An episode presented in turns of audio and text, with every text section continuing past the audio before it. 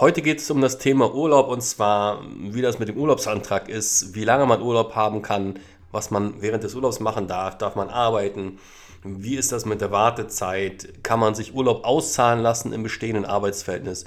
Ja, Sie hören Arbeitsrecht einfach erklärt von Rechtsanwalt und Fachanwalt für Arbeitsrecht Andreas Martin. Viel Spaß beim Zuhören. Und schon geht's los. Und zwar, man macht sich ja manchmal Gedanken, hast einen Post Podcast und du musst mal gucken, was würdest du denn jetzt wieder erzählen? Und was mir aufgefallen ist, wenn Mandanten zu mir kommen und meistens auch in Kündigungsschutzsachen und dann geht's, wie viel Urlaub haben sie noch? Es ist immer falsch berechnet. Also ich weiß nicht, es ist schwierig wahrscheinlich, den Urlaub richtig zu berechnen. Deswegen, ich frage auch gar nicht mehr, wie viel Urlaub haben Sie noch, sondern ich frage einfach nur, wie viel Urlaub haben Sie für das Jahr zum Beispiel 2022 genommen und wie viel haben Sie im Jahr 2023 für das Jahr 2023 genommen. Und dann rechne ich mir das aus, weil ansonsten die Angaben sind meistens falsch. Also, warum das so ist, äh, wahrscheinlich, es sind nur so ein paar Paragraphen im Bundesurlaubsgesetz, aber sie sind noch nicht ganz logisch und dann gibt es sehr viel Rechtsprechung dazu. Also ich versuche das mal alles ein bisschen zu entwirren. Das erste ist Urlaub, ganz klar. Was ist der Sinn und Zweck? Dass man sich erholt. So, Regelungen, habe ich schon gesagt, findet man im Bundesurlaubsgesetz. Man sollte sich die mal durchlesen. Das ist nicht viel Zeit, die man verschwendet. Ähm, da sind, werden viele Fragen dann wahrscheinlich schon beantwortet. Vielleicht nochmal so ganz kurz, da gibt es ja kuriose Fälle auch immer, was Leute während des Urlaubs machen. Wichtig ist, man darf während des Urlaubs keiner Vollzeitbeschäftigung nachgehen, weil ansonsten gefährdet man den, den Zweck des Urlaubs, sich zu, sich zu erholen. Wenn man das macht, kann man zwar nicht jeweils nicht fristlos gekündigt werden, aber man kann abgemahnt werden. Was man machen darf, ist, man darf während des Urlaubs einer Nebentätigkeit nachgehen. Damit wird der Erholungszweck des Urlaubs, denke ich mal, nicht gefährdet, jedenfalls nicht im Normalfall. Wie viel Urlaub man hat, steht im Bundesurlaubsgesetz und in den Arbeitsverträgen und gegebenenfalls Tarifverträgen.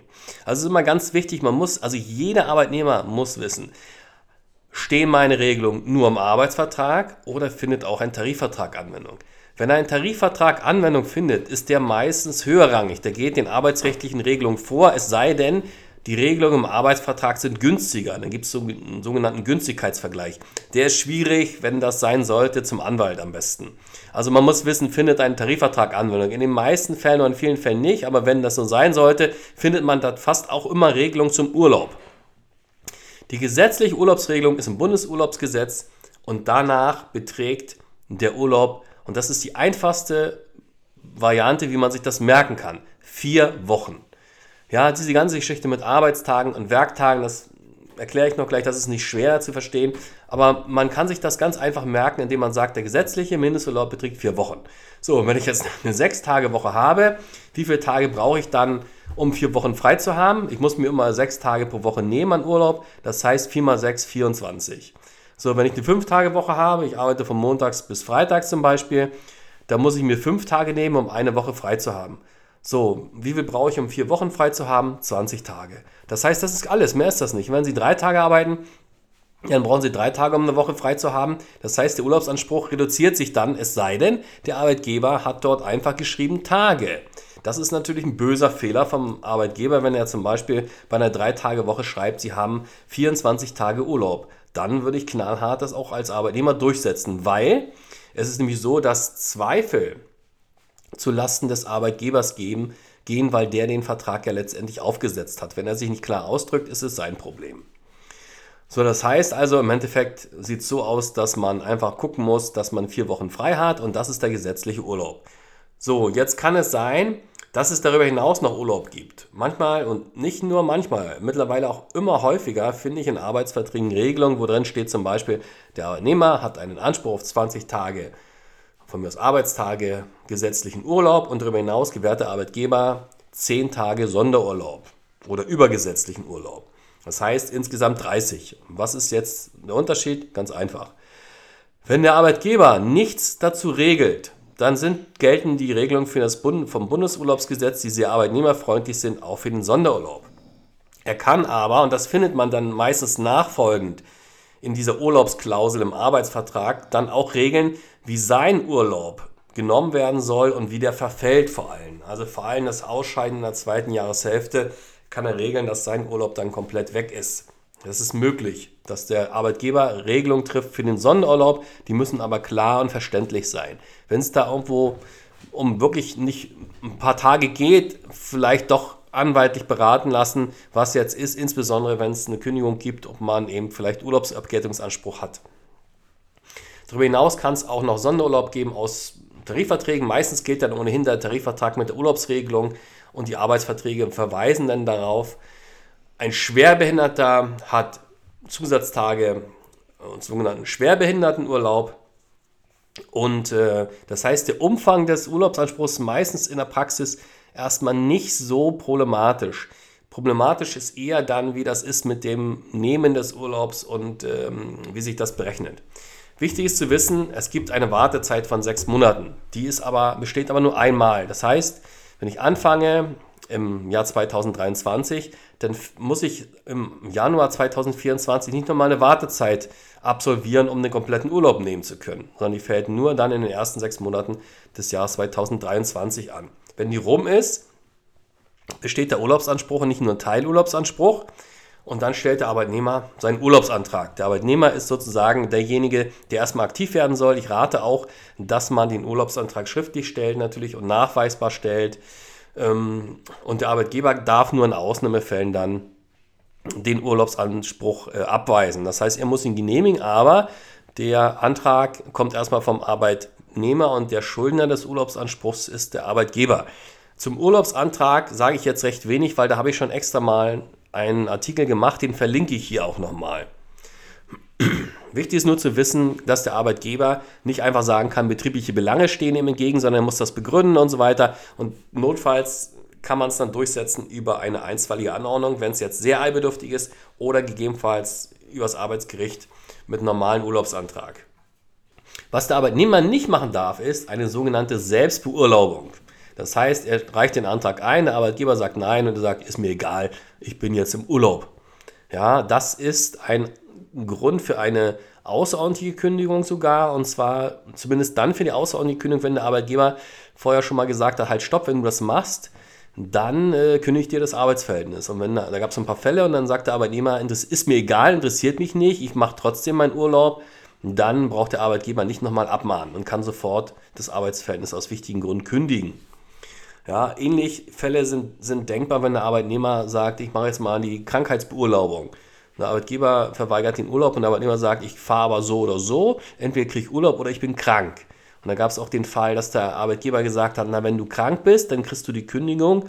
Und dann kam die Krankschau und sagt der Arbeitgeber, hat dann, Arbeitnehmer hat dann zurückgeschrieben, ja, äh, ist mir egal. Und dann braucht man nicht mehr abmahnen. Also wenn so eine Korrespondenz vorher ist, wozu sollen sie dann noch abmahnen? Wozu soll man dann noch dem Arbeitnehmer vor Augen führen, dass sein Verhalten falsch ist, wenn er schon vorher gesagt bekommt, wenn du das machst, droht die außerordentliche Kündigung. Das heißt, diese Fälle sind recht schwierig für den Arbeitnehmer äh, und da sollte man aufpassen. Aber in der Praxis, der normale Arbeitnehmer wird sich so nicht verhalten. Ja, dann ist es so, es gibt jetzt ein paar, jetzt kommen wir zu den Sachen, die oft falsch laufen. Erstmal muss man immer, wenn man Urlaub nimmt, auch sagen, für was ich den Urlaub nehme. Es kann ja sein, ich habe noch Resturlaub, dann für, ich nehme jetzt den Urlaub 2022, die sechs Tage, und zwar vom bis. Und dann nehme ich, fange ich an, meinen Urlaub für 2023 zu nehmen von bis. So sollte man das klar aufschreiben damit und beantragen, damit klar ist, welcher Urlaub jetzt genommen wurde. Der Arbeitgeber kann von sich aus nicht einfach Urlaub gewähren. So nach dem Motto, das ist jetzt ein Urlaubstag, habe ich keine Arbeit. Das geht nicht. Ja, der Arbeitnehmer muss es beantragen, er muss es auch wollen. Hm, was wichtig ist, zum Beispiel, jetzt kommen wir zu ein paar Sonderfällen. Was ist, wenn das Arbeitsverhältnis zum Beispiel im, am 1. Februar beginnt und der Arbeitnehmer hat jetzt die sechs Monate rum, irgendwann im August sagt er, jetzt will ich meinen Urlaub. Und dann würden alle, sage, behaupte ich jetzt mal, fast alle Arbeitnehmer und Arbeitgeber der Meinung sein, Jetzt rechnen wir mal den Urlaub so, dass der Januar rausgerechnet wird. Das heißt zum Beispiel, es gibt 20 Tage Urlaub im Jahr und jetzt fängt man an, irgendwie spitzfindig zu rechnen. Ich nehme jetzt mal kurz meinen Taschenrechner. Ja, also 20 durch 12 sind 1,6, so sozusagen, und dann rechnet er mal 11, weil er ja nur 11 Monate im Jahr in der Firma ist. Das sind 18,33. Ja, und sagt, okay, kriegst jetzt von mir aus, runden wir mal auf, 19 Tage. Das ist falsch. Wenn man in der ersten Jahreshälfte beginnt dann hat man den Anspruch auf den kompletten Jahresurlaub. Das ist, äh, natürlich muss man die Wartezeit absolvieren. Das ist ein bisschen schwierig zu verstehen, aber es gibt keine Ausnahme nach dem Bundesurlaubsgesetz, dass eben beim dass man am Anfang des Jahres beginnen muss, um den vollen Jahresurlaub zu bekommen. Das ist ein Sonderfall. Ein weiterer Sonderfall ist, der noch eine viel, viel größere Relevanz hat, wenn man in der zweiten Jahreshälfte nach absolvierter Wartezeit, also man fängt jetzt am 01.01.2023 an und man scheidet aus zum sagen wir, 15. August, dann hat man einen Anspruch auf den kompletten Jahresurlaub. Und zwar nicht nur auf Teilurlaub bis irgendwo Ende Juli. Ja, also das ist immer pro vollen Monat, wenn man jetzt Teilurlaub berechnet. Das ist wichtig zu verstehen, das ist gesetzlich so geregelt, auch im Bundesurlaubsgesetz. Das heißt, beim Ausscheiden in der zweiten Jahreshälfte habe ich den Anspruch auf den kompletten Jahresurlaub. Also wenn wir jetzt wieder den Fall nehmen mit 20 Tagen, der scheidet also, fängt am 01.01.2023 an und scheidet am 15. August aus, dann hat er einen Anspruch auf 20 Tage Urlaub. So. Und wenn der Urlaub nicht mehr genommen werden kann, dann ist er abzugelten. Und jetzt machen wir mal kurz den Teilurlaub, nämlich da erfolgen auch viele Fehler. Den Teilurlaubsanspruch hat man dann, wenn man in der Wartezeit ausscheidet, also innerhalb der ersten sechs Monate. Oder man scheidet in der ersten Hälfte des Kalenderjahres aus. Jetzt könnte man sagen, das ist doch das Gleiche. Nee, ist es nicht. Und zwar ist es deshalb nicht das Gleiche, weil es ja sein kann, Sie fangen im Jahr 2022 an, dann haben Sie Ihre Wartezeit am 30. Juli, äh, am 30. Juni, sechs Monate ist die vorbei und jetzt scheiden sie aus im März im Jahr 2023. So, das heißt, die Wartezeit ist schon längst im Jahr 2022 angefallen. Aber jetzt kommt der Fall, jetzt hätten Sie eigentlich einen kompletten Urlaubsanspruch für das komplette Jahr. Aber wenn Sie jetzt ausscheiden, das ist jetzt eine Besonderheit, das steht in Paragraph 5 des Bundesurlaubsgesetzes, und zwar Paragraph 5 Absatz 1 Nummer C da gibt es eben eine gesetzliche Regelung, dass sie nur Teilurlaub kriegen. Das wissen die meisten auch, ja. Und der Teilurlaub wird ja berechnet. Man nimmt den Jahresurlaub, nehmen wir mal 20 Tage und rechnet den geteilt durch 12, das sind 1,6 Periode. So, und jetzt überlegen wir uns mal, jetzt schaltet der Arbeitnehmer zum 31. März aus. Dann haben wir drei volle Monate und rechnen also faktisch diese 1,66 mal 3 und dann kommt man auf 5. Ja? Das heißt, der Arbeitnehmer hat einen Anspruch auf 5 Arbeitstage oder 5 Tage an Teilurlaub. Wenn er jetzt zum April ausscheidet, und zwar nehmen wir an, er scheidet zum 15. April aus, was ändert sich da? Nichts. Und zwar, weil es immer auf die Vollmonate ankommt. Ja, man rechnet da nicht mit Halbmonate, irgendwie mit, ähm, mit 3,5 Monaten. Da der April noch nicht voll ist, das heißt, wir haben den 15. April, der 30. April wäre dann eben entsprechend der äh, volle Monat, wird hier eben nur mit drei Monaten gerechnet. So, und wenn man jetzt nur angeschaltet jetzt aus dem 31. Mai, dann kommt man auf 8,33 und da ist es so, dass jetzt erstmal der Urlaubsanspruch in Höhe von 8,33 besteht. Wenn er höher ist oder wenigstens 8,5 beträgt, wenn man würde 8,5 betragen, dann würde der aufgerechnet werden, aufgerundet werden auf 9 Tage. Diese 8,33 spielen aber noch eine Rolle bei der Urlaubsabgeltung, weil genau mit diesem Betrag dann zu rechnen ist. Da wird nicht abgerundet auf 8, sondern man rechnet dann bei der Abgeltung des Urlaubs mit 8,33. Ähm, ja, und wenn man jetzt den Fall nimmt, um das nochmal mit diesem Ausscheiden in der zweiten Hälfte, nehmen wir mal an, man scheidet jetzt aus zum 15. Juli. Ja, was würde sich dann ändern? Ganz einfach, 20 Tage. Ja, weil man im Endeffekt ähm, in der zweiten Jahreshälfte ausscheidet und da zählt man nicht mal die Monate. Wer in der zweiten Jahreshälfte ausscheidet, hat einen Anspruch auf den kompletten Jahresurlaub. Er kriegt natürlich dann, wenn ein neues Arbeitsverhältnis beginnt, beim neuen Arbeitgeber, nehmen wir an, er fängt dann am 1. August beim neuen Arbeitgeber an, da hat er keinen Anspruch mehr auf einen Urlaub für das Jahr 2023.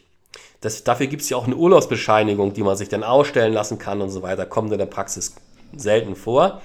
So, und, äh, aber ich bin mir recht sicher, es gibt viele Arbeitnehmer, die das nicht unbedingt dem neuen Arbeitgeber sagen und der gewährt dann einfach Urlaub, so wie er das sozusagen für sich in der Firma mit anderen Arbeitnehmern auch macht. Ja. Ja, zum Verfall, da hatte ich auch schon mal was äh, zum Bundesarbeitsgericht. Da gab es ja die Urlaubsentscheidung, wann der Urlaub verfällt. Man kann grundsätzlich sagen, ein Verfall ist eigentlich gesetzlich vorgesehen, so steht es drin, zum 31.12. Und dann, wenn der Arbeitnehmer das nicht nehmen konnte, dann geht es weiter zum 31.03. des nächsten Jahres und dann ist er weg. Das ist nicht mehr so ohne weiteres, weil das ist nur noch dann so, wenn der Arbeitgeber den Arbeitnehmer rechtzeitig nachweisbar darauf hinweist, hier, du hast noch Urlaub, du musst den Urlaub nehmen. Wenn du den Urlaub nicht nimmst, dann verfällt er zum 31.03. oder jeweils hier zum, ja doch, zum, na, nehmen wir mal lieber den Fall, um es nicht zu, zu verkomplizieren, zum 31.03. Das machen kaum Arbeitgeber. Wenn der Arbeitgeber das nicht macht, dann verfällt der Urlaubsanspruch nicht. Das heißt, ich habe ganz selten noch Fälle, wo tatsächlich der Urlaub verfallen ist, wenn die Arbeitnehmer dann irgendwann im Juli oder August oder so zu mir kommen, dass der Urlaub dann weg ist fürs Jahr 2023. Das wird wahrscheinlich in den meisten Fällen nicht so sein. Ja, und jetzt kommt noch eine Sache, die, eine, die wichtig ist, die Urlaubsabgeltung. Die spielt dann immer eine Rolle, wenn eine Kündigung da ist oder der Arbeitnehmer selbst kündigt oder ein Aufhebungsvertrag. Und da ist es so, erstmal, ich habe das ab und zu schon mal gesehen, dass Arbeitgeber Arbeitnehmern Urlaub auszahlen im bestehenden Arbeitsverhältnis. Das ist unzulässig. Das führt auch nicht dazu, dass der Urlaubsanspruch erlischt. Der Arbeitnehmer hat einen Anspruch dann, immer noch auf Urlaub. Man kann Urlaub nicht auszahlen im bestehenden Arbeitsverhältnis. Das ist nicht zulässig. Das ist rechtlich nicht zulässig und so auch nicht vorgesehen nach dem Bundesurlaubsgesetz. Ganz im Gegenteil, weil der Sinn des Urlaubs ist ja der, die Erholung und die kann dann nicht, kann nicht durch Auszahlung gewährt werden. Auszahlung macht vielleicht glücklich in dem Augenblick, weil der Arbeitnehmer sich denkt, Mensch, da kann ich ja irgendwie mir was Tolles von kaufen, aber es ist keine Urlaubsgewährung nach dem Bundesurlaubsgesetz. Jetzt kommt's, kommen wir wieder zur Urlaubsabgeltung. Dann, und äh, das ist ein Fall, wo es doch ausgezahlt werden kann, und zwar, wenn das Arbeitsverhältnis beendet ist. Nicht, wenn es sozusagen, der Anspruch besteht auch nicht schon dann, wenn man weiß, es endet und ich habe es aber noch nicht erreicht, das Ende, sondern wenn das Arbeitsverhältnis beendet ist, zum Beispiel 31. März 2023, dann wandelt sich zum 1.4.2023 der Urlaubsanspruch in einen Abgeltungsanspruch um. Und beim, bei der Urlaubsabgeltung zum Beispiel, wenn man dann jetzt Teilurlaub hat, die abzugelten ist, wir haben ja gerade das Beispiel gehabt mit 8,33, dann rechnet man mit diesem Betrag. Wenn jetzt zum Beispiel 8,5 gewesen wären, rechnet man mit 9. Dann wird es aufgerundet nach dem Bundesurlaubsgesetz, wie es da geregelt ist. Wichtig ist, bevor man da die Berechnung anfängt, muss man nochmal gucken, ob, wenn man auch Sonderurlaub hat, vom Arbeitgeber. Also wir hatten ja den Fall 20 Tage normalen Urlaub, also gesetzlichen Urlaub und 10 Tage Sonderurlaub. Da kann der Arbeitgeber durchaus bestimmen, dass sein Anspruch tatsächlich nur äh, wie Teilurlaub zu behandeln ist, wenn der Arbeitnehmer in der zweiten Hälfte ausscheidet. Das heißt, da muss man zwei Berechnungen machen. Zum einen nach der gesetzlichen Regelung, da sind die 20 Tage da, wenn man in der zweiten Arbeitshälfte, äh, Jahreshälfte ausscheidet nach erfüllter Wartezeit. Und dann in Bezug auf den Teilurlaub muss man gucken, wie das dort, äh, was der Arbeitgeber dort reingeschrieben hat im Vertrag, wie das dann zu gewähren ist, ob der tatsächlich nur so als Teil anfällt. Das ist auch nicht ganz so einfach, weil oft steht, dass der bei Urlaubsgewährung zunächst erstmal der Sonderurlaub, äh, der gesetzliche Urlaub äh, gewährt wird und der Teilurlaub dann faktisch übrig bleibt. Das ist also nicht ganz so einfach. Ähm, bei der Urlaubsabgeltung, wie erfolgt die Berechnung? Die Berechnung ist so, wenn man ein Gehalt hat und der Urlaub also das Gehalt gleich hoch ist, logischerweise, das ist ja typisch für Gehälter, dann rechnet man bei einer 5-Tage-Woche mit dem dreifachen Gehalt geteilt durch 65 Tage und dann mal, dann hat man das pro Tag, die Urlaubsabgeltung pro Tag brutto und dann mal Anzahl der Urlaubstage. Bei einer 6-Tage-Woche rechnet man dreifach das Gehalt, also dreimal den Betrag, also zum Beispiel 2.500 Euro, geteilt durch 78 und dann mal die Anzahl der Urlaubstage. Wenn man kein Gehalt hat, dann nimmt man das Durchschnittseinkommen der drei, letzten 13 Wochen. Ja. Mm. Was jetzt wichtig dabei ist, äh, wenn man bei der Agentur für Arbeit landet, gleich nach Ende des Arbeitsverhältnisses, dann muss man da klären, ob der Anspruch nicht übergeht bzw. übergegangen ist. Ja, wenn man danach krank ist oder gleich woanders anfängt, stellt sich diese Problematik nicht. Wenn der Arbeitgeber nicht zahlt, sollte man zügig klagen auf die Urlaubsabgeltung, weil auch diese Ansprüche verfallen können. Nach den Verfallsklauseln im Arbeitsvertrag oder wenn es einen Tarifvertrag gibt, nach Verfallsklauseln im Tarifvertrag. Ob man dafür einen Anwalt einschaltet, ist fraglich. Weil alles, was so 2000 Euro und weniger oder vielleicht ein bisschen mehr ist, dann macht es meist keinen Sinn, einen Anwalt zu beauftragen, weil man die Kosten ja selbst tragen muss nach 12a des Arbeitsgerichtsgesetzes. Da macht es gegebenenfalls Sinn, das selbst zu machen über die Rechtsantragsstelle beim Arbeitsgericht. Die funktioniert beim Arbeitsgericht Berlin ganz gut. Wenn man eine Rechtsschutzversicherung hat, kann man sich einen Anwalt suchen und dann hat man nur die Selbstbeteiligung. Ja, dann ähm, wünsche ich Ihnen noch einen schönen Sonntag und vielen Dank fürs Zuhören.